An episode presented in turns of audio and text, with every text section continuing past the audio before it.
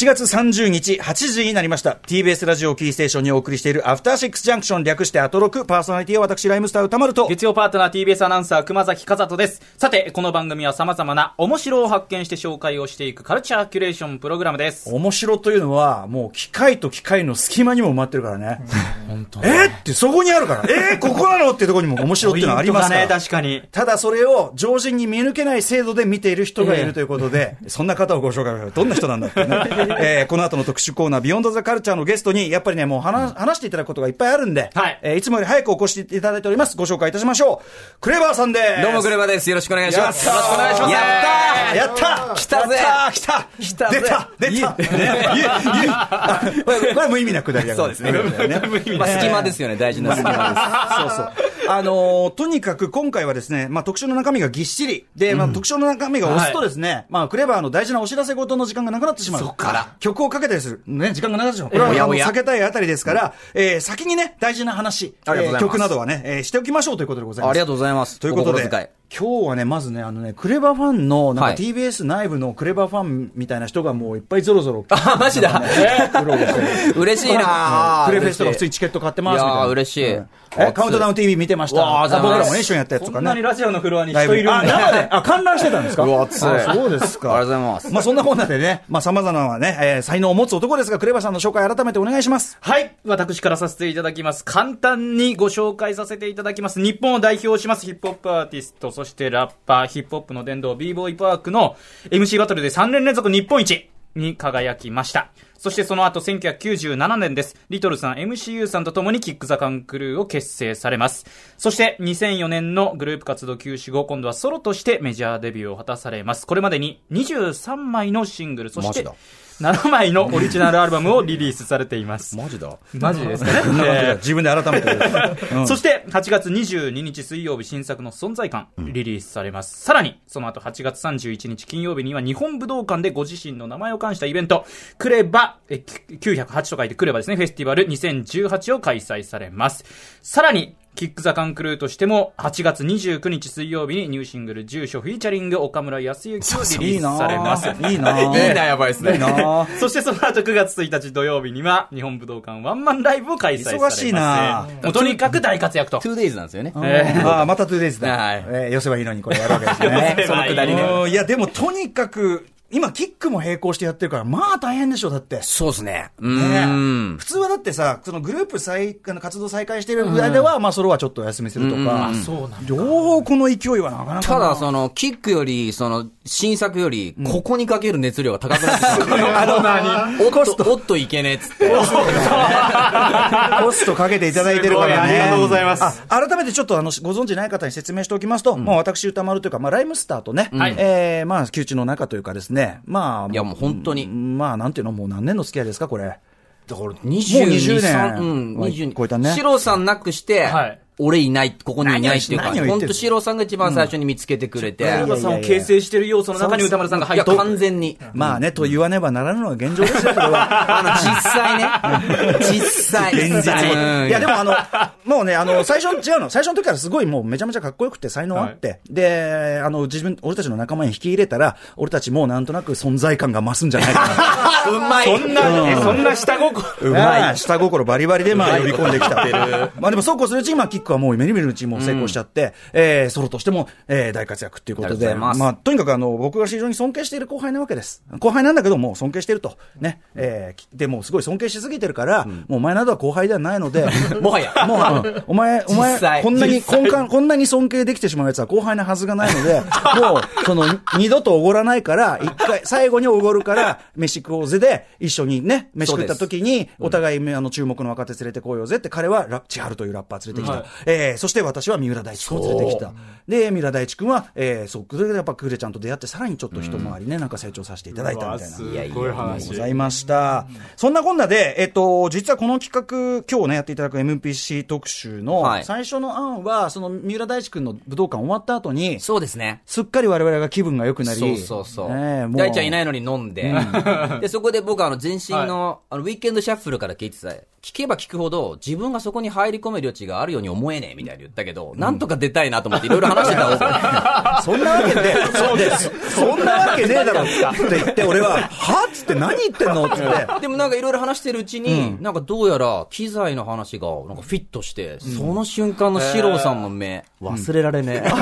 ギラッとしてた。キラーンとした。キラーン金脈感じでしたね。あそう。そこは恥ずかしいそ限りだけど、れいけるよ。でもまあ、あの、面白がっていただいて、はい。ということで、次にあの実現した企画でございます。はい。といったあたりで、まあ、あの、詳しくはこの後 CM の後にね、あの、またやるんですけど、その前にちょっと新作、ね。はい。え、ニューリリースの新曲というかね、これ、またあれだよね、あの、アルバムって言っていいやら EP っていうから、ん。5曲形態5曲ですね。うん。そう。なんか最近ね、ん。携帯がこう、5曲でもアルバムっていう人もいれば、まあ、プレイリストって言っちゃう人もいるし。なんかパッケージングのそのさ、あれを側のことをなんて呼ぶかあんまり意味なくなってきたよねそうなんですよ。正直ね。だから自分がここで納得と思うのがたまたま5曲だったんで、まあ新作っていうふうに呼んでます。はい。まあ、一塊の5曲っていうかね。はいそうですいや、これがまたさ、驚いちゃったよ。またこう来るかよっていうさ、特に今回そうだな、まあ、特にリードのね、この存在感、はいこれから聞いていただきますけど、なんだろう、歌詞がさ、久々に、なんちゅうの？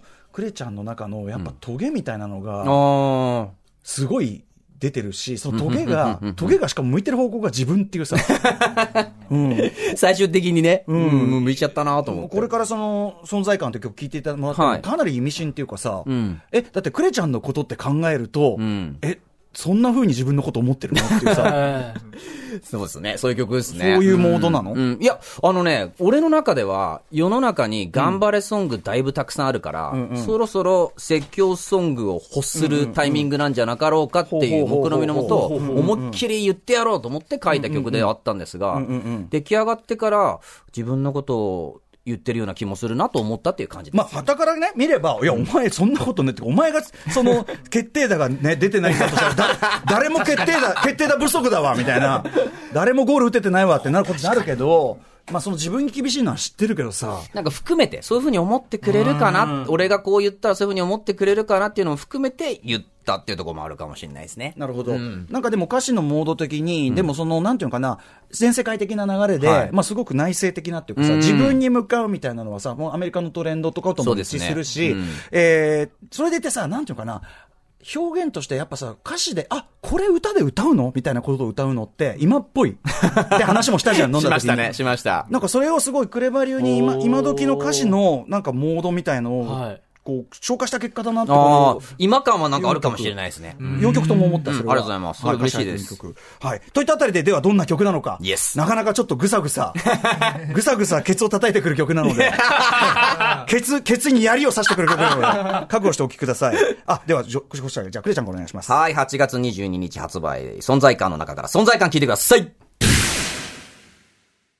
はい、クレバー8月22日発売えーの存在感お聞きいただきました。ありがとうございまこのね、もちろんその今風の流れをさ、トレンドを消化って言い方をしましたけど、はい。それを言ったらですね、今に至るトレンドっていうのが、まあ、どこまで遡るかっていろいろあるにしても、うん。はい。例えば2008年のね、カニエ・ウエスト、エイトーズ、ハート、うん。ハートブレイク、もしくはドレイクのね、ブレイクっていうのがあったとしたら、えっ、と、クレちゃんはそれに先んずること4年ほど早く、こういうようなね、今のね、オートチューンで、歌メインで、メロディックでみたいなことをやってるわけ。しかも他の誰もやってない時期に、世界的にですよ。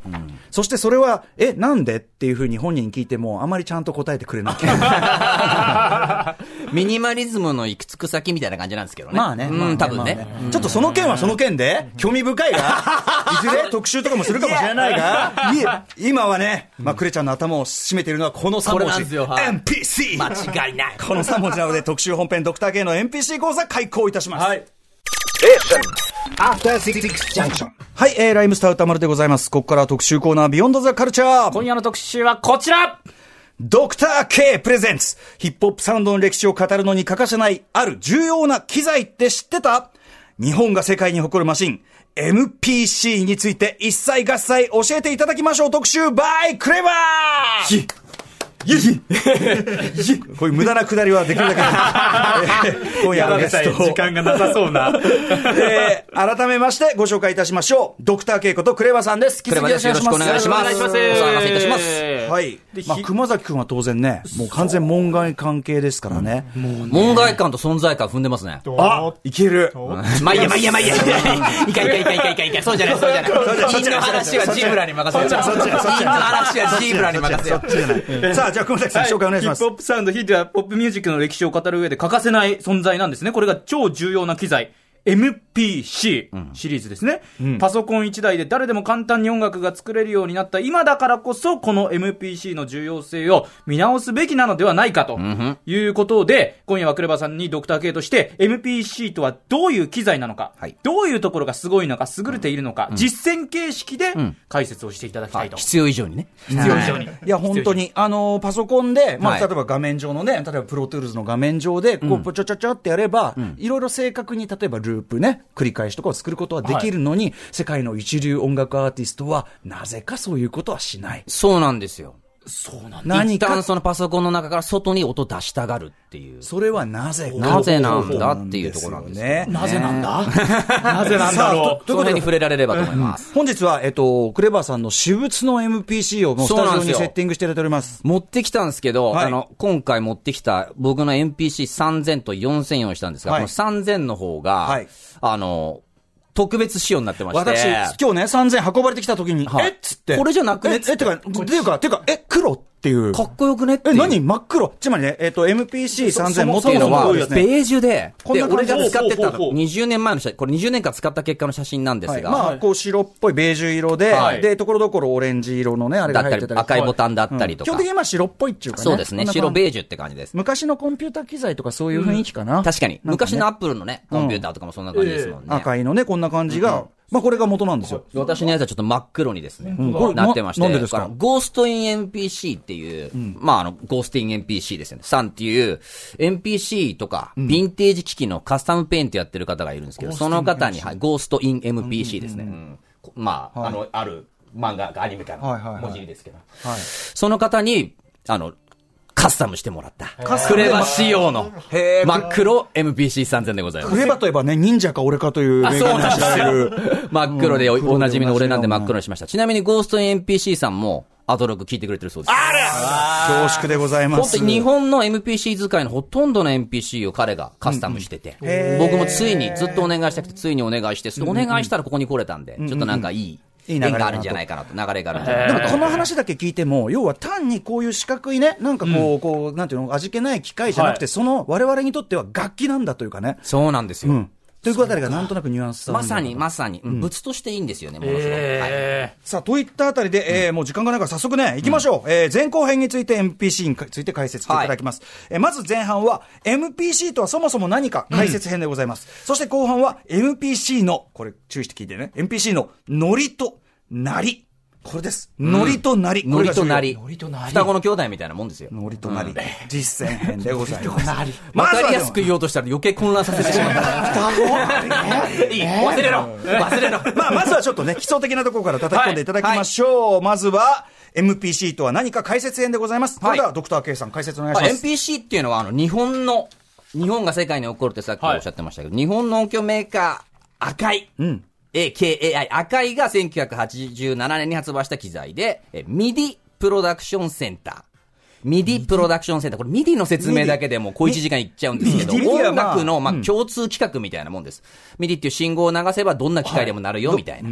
全全部こうシンクロさせることができる。そうです。ーそれが MIDI なんですね。そうです。MIDI プロダクションセンター、略して MPC。んで、何がすごかったかっていうと、ざっくり言うと、ドラム鳴らすだけとか、サンプリング、例えばはいあの、曜日違いますけど、うなぽんですみたいな。うんうんあれ鳴らす、はいあるサンプラー、なんか取ったやつをボタンの中にこう、入れてはい、音鳴らすサンプラー。それからシーケンサーって言って、こうこうこうこうこういう順番でこういう風に動いてほしい。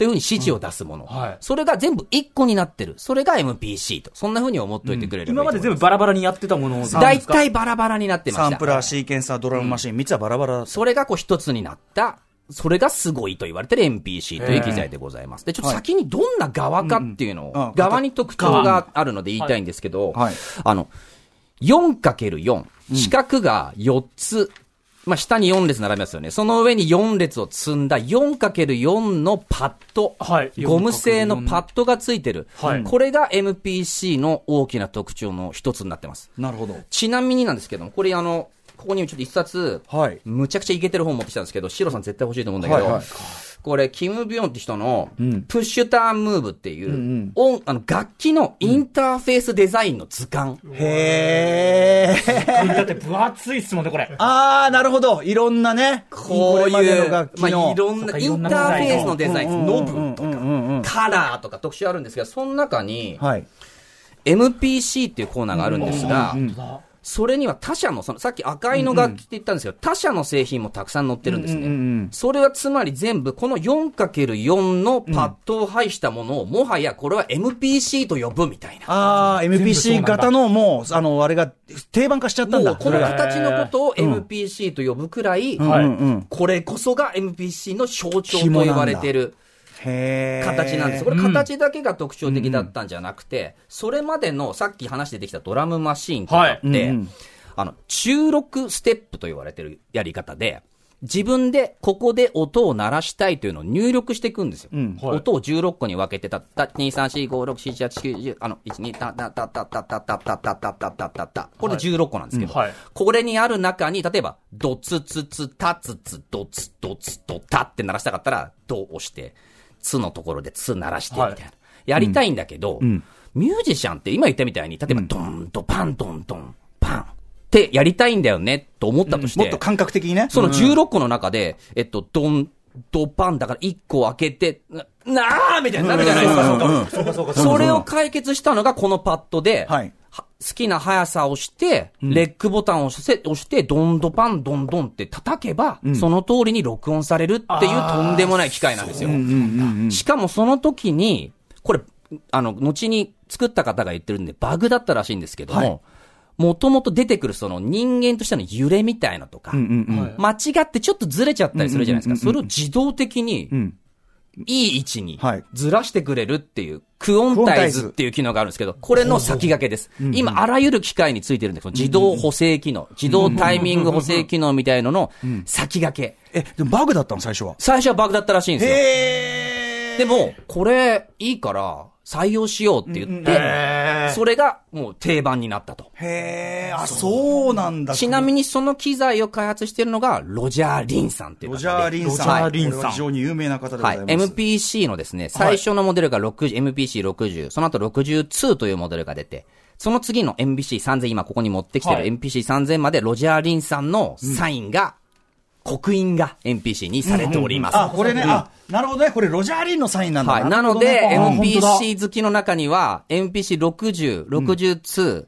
3000こそが MPC で、後のは MPC じゃねえというようなことを言う方もいらっしゃいますロジャー、が、ロジャー・リン原理主義者。これは、あの、アップルとスティーブ・ジョブズの関係と思っていただければ、確かに確かに確かに。スティーブ・ジョブズ死んだ後に出した製品なんかアップルじゃねえや。違う確かに便利だよ。便利だけど、やっぱデザインとかさ、みたいな。そういうことだよ。ロジャー・リンさそういうんが話で言うと、ロジャー・リンさんが作ってた時代のものがいい。ロジャー・リンさんの作ってた時代のものの方がノリがいいなんて言葉もあったりするんですが、うん。はっきり言って、これ本当です。あ、そので、違いですか？後 後にこれは解説したいと思います。まさにこれがさっき言ったノリの部分。はいそうなんですよね。うんで、ここが一つ大事だと思っていて、ええ80年代にドラムマシーンが、い、わゆる本物のドラマーの座を奪って、あらゆる音楽の中でドラムマシーンが聴かれるような時代があったんですね。ただその時に一つ、あの時代を、もう、なんていうんですか、このドラムマシーンこそ、ドラムマシーンだみたいに大ヒットしたのがロジャー・リンさんが作った LM1 っていう、ドラムマシーンなんですよ。で LM1、そういう流行るドラムマシーン、他にもローランドの TR808、通称八百屋とかもあるんですけども、い。まだにね。音がいいのはもちろんなんだけど、その鳴り、音がいいのはもちろんだけど、その機械が持ってる特有のノリが良くなければ、名だたるミュージシャンがそこまでドラムマシンを使うのかっていうのが僕の考えで仮説なんですよ。ほうほうほうほう。たとえノリが良かったって、今まで一緒にね、グルーブを追求してきてた、例えば黒人のミュージシャンたちが、いきなり音がいいってだけで、リズムマシンに乗り換えれるとは思えないと。やっぱり機械だけれども、ノリが良くなければいけないんじゃないかっていうのが今日ね、一つ伝えたいことだったんですよね。なるほど、なるほど。で、そこで一つ話したいのが MPC の前身、その MPC を作ったロジャー・リンさんがやってたリンドラムっていう。リンドラム。インドラム。はい。で、そのさっき言った LM1 っていう機械があるんですけど、はいこれが例えばプリンスだとか、いろんなミュージシャンが使って、はいもう、あもう、その音ばっかりっていう時代があったような機械なんですけれども、はいえこれがね、あの、生まれるにあたった、あの、面白い話があって、ええあの、MPC さっき、ちょっと二つ話したいんですけども、リンドラムの話と絡めて、MPC さっきその 4×4 のパッドが並んでるのが特徴で、他の、あの、機械もこの形で並んでるものは MPC スタイルなんて呼ばれてるっていう話をしたんですけども、ええ実はこれ作ったロジャー・リンさん、はい。本当はこの並びにあんまりしたくなかったあら。ええロジャー・リンさんが求めてる並びは、そのさっき今話に出た LM1 にあるように、4つが4、1、2、3、4、1、2、3と並んでるものじゃなくて、8個横に並んでて、水平方あ向に長い、並ん。でる8個並んでるのの2段。LM1 に関しては9個かける2段。はい。その後のリンドラムは8個かける2段になってるんですね。うんうんこれだ、なんでかっていうと、こう触った時に、うん。ちょっと手がこうまっすぐ並べられるのが、はい鍵盤チックにも。鍵盤チックに手が置けるのが、うん。ミュージシャンにとってはいいだろうと。で、ここの形に至るうんと、あの、過程に、ある大物ミュージシャンの存在があって、なるほど。それが、誰？スティービー・ワンダーなんですよ。へあの、ロジャー・リンさんの LA でミュージシャンやってて、うんうん。で、あの、ミュージシャンのバックでギターとかやってたらしいんですけど、それだから音楽業界にいろいろこう、つてがあったと。ええで、リンさんが最初に作ったのが、あの、コンピューターでプログラミングするタイプのドラムマシンっていうのを用いたらしいんですよ。あらゆるドラムマシンの鳴りに納得がいかなくて、本当のドラムの音をサンプリングしたリズムマシンを俺が作ってやると。ほうほうほうほう。いわゆる、本当のドラマーが叩くような音をね、その機械の中に入ってるドラムマシンを作ってやると。で、あの、えー画面がついていて、んで、キック、スネア、ハイハットみたいなドラムのパーツの名前が書いてある。で、それがさっき言ったみたいな16個のステップに並んでいる。はいで、そこにキーボードで、ここで鳴らしてほしいところに丸なのか打つのかわかんないですけど、ピッと入力する。ドンとなる。2個進んでカンとなる。で、よし、これでできたと。で、誰に見てもらったかって時に出てきたのがスティービー・ワンダー。もちろん皆さんご存知だと思うんですけど、知らない人のために言うと、スティービー・ワンダーっていうのは目が見えない。はい。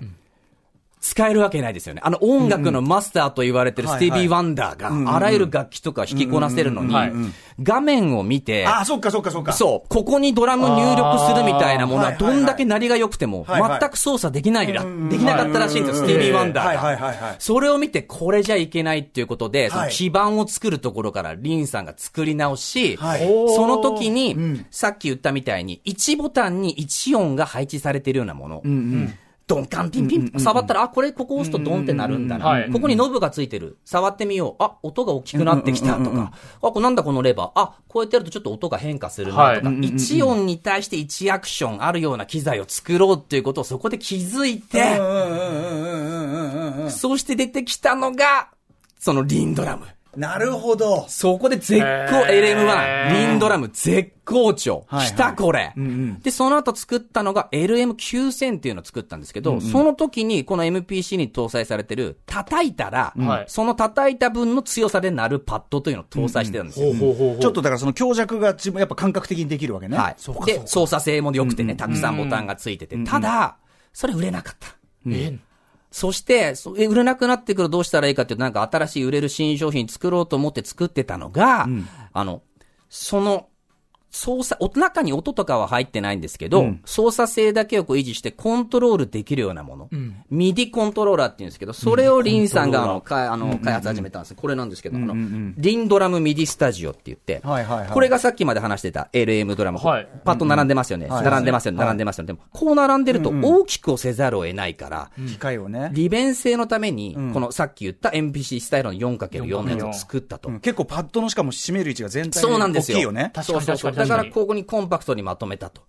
だでも、この、え、リン9000が売れなかったばっかりに、このリンドラムミディスタジオ出る前に、リンドラム潰れちゃったんですよ。ああ、そっか。あ、そうなんですか。そこで声かけてくれたのが赤い。ああ、なるほど。へえ。だったもんで、リンさん本当はこういう横並びのやつにしたかったんだけど、その時作ってたのがこれで、そのドラムのベロシティとか感知するパッドがあったもんだから、その技術使って作ったのが MPC と。へということなんで、MPC の歴史の中、遠くの方にはスティービー・ワンダーがいたよっていう。なるほど、すごいよ。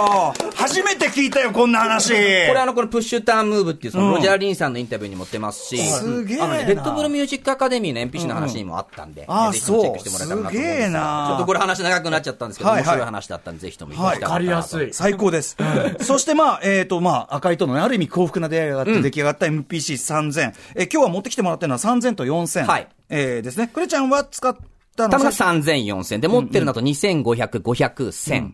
あと NPC タッチとかも持ってるんですけど、3000 is the king っていう言葉がやっぱりよく聞かれますね。はい、そうなんですか。3000が NPC60、62が最初に赤井が作ったものなんですけど、サウンドが12ビットなんですよ。うん。例える、だから、なんて例えたらいいんでしょうね。プレイステーションのあ新しいやつと初代、初代のやつみたいな。その、プレイステーション4とプレイステーション1の違い。うん。なんかこう、12、最近の音楽って24ビットとかで聞かれてるんで、解像度としては半分。はい。何年か前に持ってたあの携帯の画面見たら画像あらってなるじゃないですか。あの感じだったんですよね。NPC60 っていうの。今鳴らしたら多分そう聞こえると思います。ザラザラしすぎてると。だけど NPC3000 から16ビットになったんですよ。ちなみに16ビットっていうのはあの CD のクオリティです。CD っていうのは16ビットなんですよね。はい。なので、この NPC3000 こそ、キングだっていうプロデューサーが多いです。ドクター・ドレイとか、あと、チェ・ディラっていう人がいるんですけど、うんこの二人が NPC3000 の、まあ、これなんそっから先にでもスペックアップしていけば、3000だって過去の音になったっておかしくなかろうに。そこなんですよ。4000、その後出てくる NPC4000、はいこれ24ビット 96kHz っていう、まあ、ハイレゾの状態まで取れるもので、音ももめちゃくちゃいいし、そうですよね。操作性もめちゃくちゃいいんだけど、やっぱ鳴りの部分で、ノリ、鳴りとノリの部分で NPC3000 の特徴の方が強かったから NPC3000 が今でも残ってる。免疫として。ナリとノリ。だいぶでも、でもなんとなく、確信に近づいてるの分かる熊崎君わかりますわかります。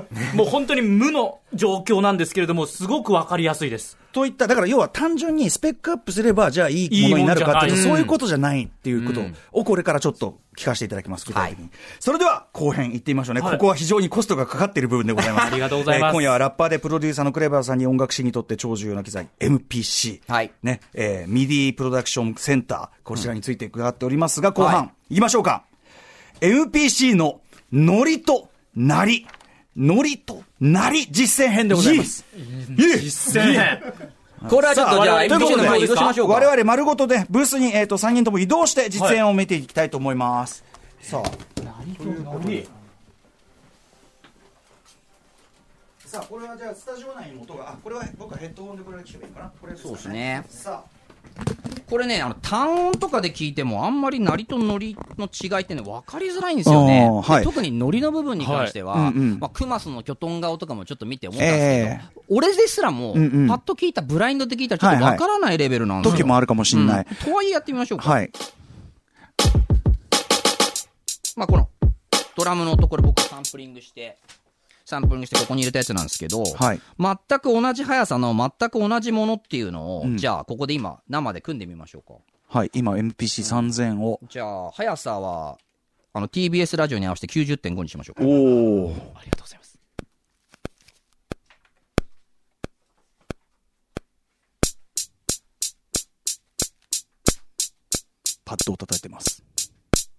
あとはもう勝手に NPC が演奏してくれます。今、ハイハットを入れました、これ、が、これちなみに NPC3000 です。はい NPC3000 ちょっと鳴らしておきますね。ちょっとでかいかな。これ3000 3000のノリ、はいなり、ちょっと今ね。まあこれ3000です。ですねこれ3000です。はいさあ、続きまして、今4000の方にで、移りました NPC4000 の方にも全く同じ音を用意してあります。はい。ハイハットの音そのものは同じですね。取った素材は同じとし。ですね。じゃあここに、まあ90.5で。はい。BPM90.5。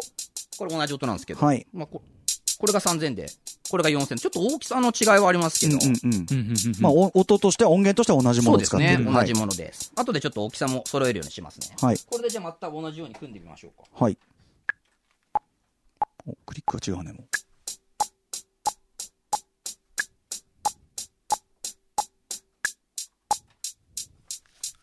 これ4000。これ非常にドープな時間です。はい。これ4000深い時間なのに深い時間入ってますうんでこれ、はい。今、うんいこれ4000ね。4000これ3000円。こっち3000。はっきり言ってわかんないんですよ。はっきり言ってわかんない。はっきり言ってわかんないです、これ。え、で、うん。うん。でも、うん。なんとなくだけど、やっぱ3000の方がうん、ちょっとしたもたり感というか、あ、そう今なんとおっしゃいました？ちょっとしたもたり感。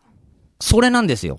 そうなんですね。ミュージシャンの方でもこれ使ってる人いないんだけど、あれってなんかノリがあるらしいじゃん、みたいな。都市伝説的にあったんですね。ええで、聞いてわかんないと思ったんで、私、うん今回、あの、表にしてきました。表はい。表どういうこと？驚愕の事実がわかりました。驚愕の事実おお二人にお配りする。あどういう表なんですか MPC、世界的 MPC マニありがとうごア。ざいます。はい。えー、一番左にですね、うん Pro Tools、さっき士郎さんもい頭でも言ってましたけど、はい Pro Toolsっていう業界標準のノリですよね。まあ、要はあのーレコーディングスタジオはね、みんなこれ映像もすべて Pro Toolsで最後編集されてると言ってもいいぐらい、グローバルスタンダードになってる、まあ、ノリの基準と思ってください。あの、コンピューター内で、あの、編集する音も映像もですかねええ。編集それで、今打ったみたいなハヤットを打つと、数字で言うと、これ別に細かいこと分かんなくてもいいです。0、480、0、480、0、480。この繰り返し、0、480、0、480。うん正確に毎回発音されます。はいうんこれが、いわゆる基準のノリです。はい基準。で、次の項を見てください。はい。NPC3000。はい。最初こ、これ、まず、さっき言った MIDI でシンクした一発目から大ずれです。だから、あえてゼロにしたとして一発目を。はいはいその後見てください。あの読み上げてきますね、数字。はいはいあの、ゼロが、語尾が、あの、正確なんですけど、 MPC3000、一発目482、うん。続いて003、3になってんだ。で、2、で、3、3、で、2に戻って、んで、3にまた遅れたと思ったら、2、2、2、2って、ちょっとキープしてるけどずっと遅れてる。で、3、3でずれて、2でまた突っ込んで、3、3、2、2、2、2、2、2、ここの正確性何なんだって感じなんですけど、で、3行って、2、2、3、2、2、2、2と。よ要は、あの、平たく言うと、ものすごいグラグラなんか、なんか波があるよね。ずっともたってる。もたってるんだ。もたってる。もたってるし、もたり方も一定ではないっていうか。そうなんですよ。揺れてるんですけうど。これあの、その赤くなってる項目、ん。全部、ずれてる、後ろにずれてるってことなんです。全部後ろに出てる。つまり MPC は決して前に突っ込むことなく、後ろの方でちょっとずつ揺らいでると。うし、ちょっとずつリズムが後ろで、しかも揺らぎが入ってる。揺らぎが入ってる。このうん。うん。2と3の微妙な揺らぎがずっと入ってる。で、片や NPC4000。4000ねこれが発見、大発見だったん。ですけど、はいはいうん。NPC4000 の数字読み上げますね。最初、0480、0480が正確なん。ですけど、0480ときて、その後、1。うん。一瞬遅れたと思ったら、次まさかの479で一回前に入ってちょっと走る。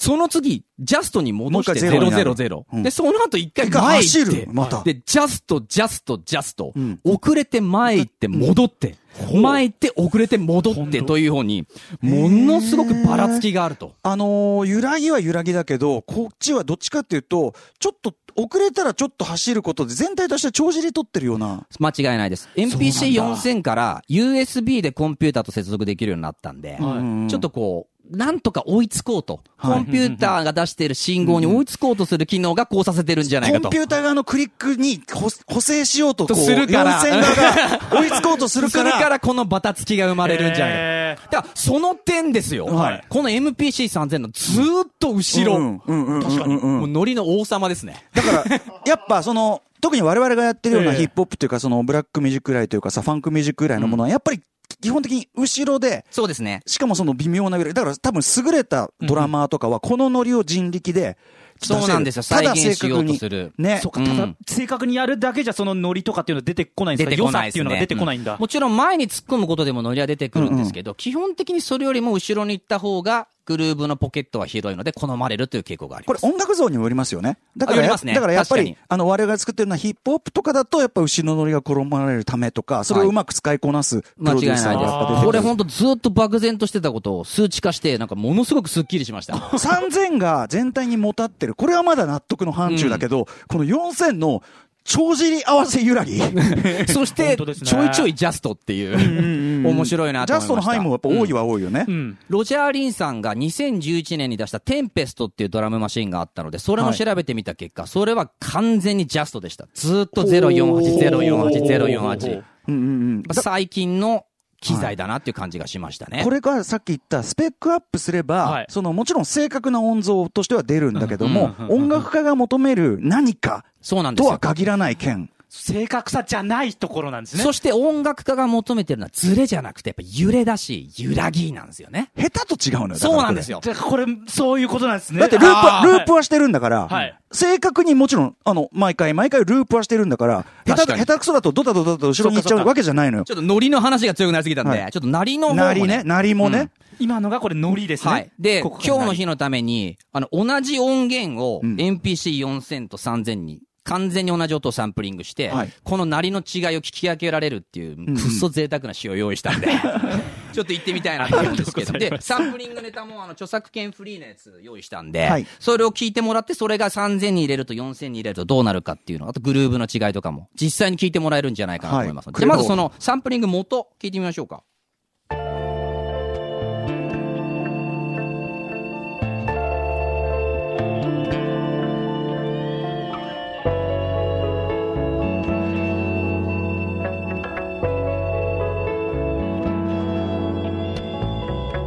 っていうネタなんですけど。まあ、メローなグループとか、ね。これをじゃあ最初4000聞こうかな。4000 4000の方が鳴りがいいんで、鳴りがいいっていうか、あの、あの CD に近いんで、うんはいちょっとこれ聞いてみたい。これで作ったトラック、これです。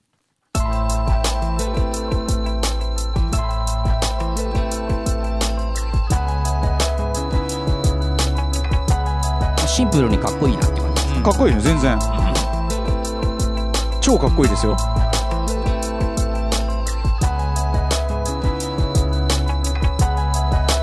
はい、これ4000。これが4000でした。これ同じやつ、全く同じものです。それを3000で入れるとこうなります。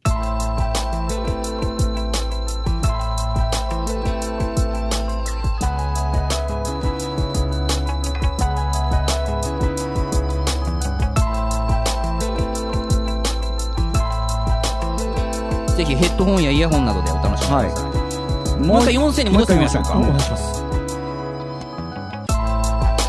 4000です。なんとなくわかりますか、これ。熊崎くん。あのー、何が違うのか具体的に全然言えないですけど、あのー、違ってるっていうのはわかります。あちょっともう一回、もう一回ここから3000っていうの了解です。今4000ね、これね。これ4000ですね。これ3000です。うん。3000の方が、はいやっぱ高音の伸びとか、うん高音部分の音がなくて、低音の方にちょっと密集してるような感じがあるのかなと思います。あの、立集してるって言い方いいね。うんその、やっぱりし、あの、ボトムが全体にこう、ぐっと詰まってるっていうか、そうですね。全体に、あとなそう、音の密度が詰まってるっていうか、まさに、そうなんですよね。ちょっとビット落ちしたことによって密集感が出る。一応もう一曲用意してきたんで。はい。これがあの、これ元ネタねこれ元ネタです。しかし、フリー音源からかっこいいトラック作んな、おい。で、さっきちょっとピッチを上げたんで、今度はピッチを落としたらどういう効果が出るかっていうので、はい4000から。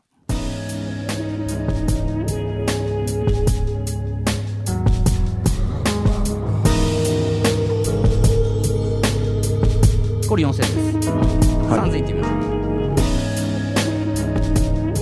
う。ドラムのパンチやっぱ3000の方があるのかなと。ちょ、じゃあ、じゃあ、なんならドラムだけ注意してきてて。あ